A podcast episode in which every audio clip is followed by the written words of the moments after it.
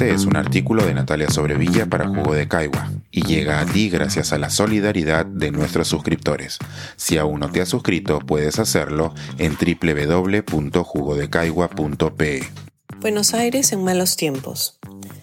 La voz de un taxista retumba después de décadas. Volví a Buenos Aires después de mucho tiempo a presentar un libro. La primera vez que llegué fue hace casi 20 años, invitada a un seminario donde comparábamos constituciones. Algunos lo hacían de manera teórica, otros lo hacíamos observando casos particulares. Aprendí muchísimo y además tuve la suerte de poder quedarme unos días más en casa de una amiga. Aquel año la Argentina había comenzado a levantar tímidamente la cabeza después de la brutal crisis económica y política del 2001. Vine con una hermosa guía literaria de la ciudad, escrita por un académico inglés que había vivido aquí en su juventud, y había sido uno de los encargados de leerle a Borges. Gracias a ello, llegué al Parque Lesama a tomarme una foto frente a la estatua donde comienza sobre héroes y tumbas. Pude ver la Boca y Palermo leyendo lo que se había escrito en esos barrios, y recorrí Recoleta y Barrio Norte con la cadencia de las palabras de autores y poetas. Pero una de las cosas que más recuerdo es lo que me dijo un taxista. Ese mismo año, solo unos meses antes, había pasado Hugo Chávez por aquí y había llenado un estadio. Eran los inicios de la efervescencia kirchnerista. El tacho, como les llaman allá, me dijo, Mire, el problema es que los argentinos llevamos una vida pensando que somos europeos, pero la verdad es que somos tan latinoamericanos como todos, y esta crisis no ha hecho más que recordárnoslo. Cada vez que he vuelto, sus palabras han resonado. Mis temas de estudio me han llevado a revisar los hechos que nos han unido y separado en los últimos 200 años. He leído e investigado mucho sobre el proceso de la formación de los estados y las naciones de estas latitudes, y el caso particular del Río de la Plata está muy interconectado, no solo con los que se convertirían en los vecinos inmediatos de lo que hoy es Argentina, sino más allá de los Andes. Tengo además colegas y amigos que desde una perspectiva argentina han estudiado el Perú, tanto en el tiempo de la independencia, por la importancia de la presencia de San Martín, como en el centenario y en la primera mitad del siglo XX, porque estas tierras, al igual que Chile, fueron muy importantes para el desarrollo del aprismo, y en Argentina se leyó mucho a Mariátegui. Nuestras historias se entrelazan de manera profunda, y cito algunos episodios, como el del Mundial de Fútbol de 1978, cuando Perú perdió 6 a 0, después de que el dictador Videla pasara por el camerino de los jugadores a decir quién sabe qué, cubierto hasta hoy por un velo de misterio.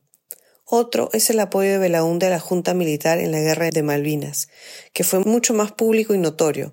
Es de preguntar por qué un presidente democrático tomaría una decisión como aquella, y me aventura a señalar que, en gran medida, fue porque el arquitecto pasó su exilio en Buenos Aires cuando lo sacaron en pijama de Palacio de Gobierno en 1968.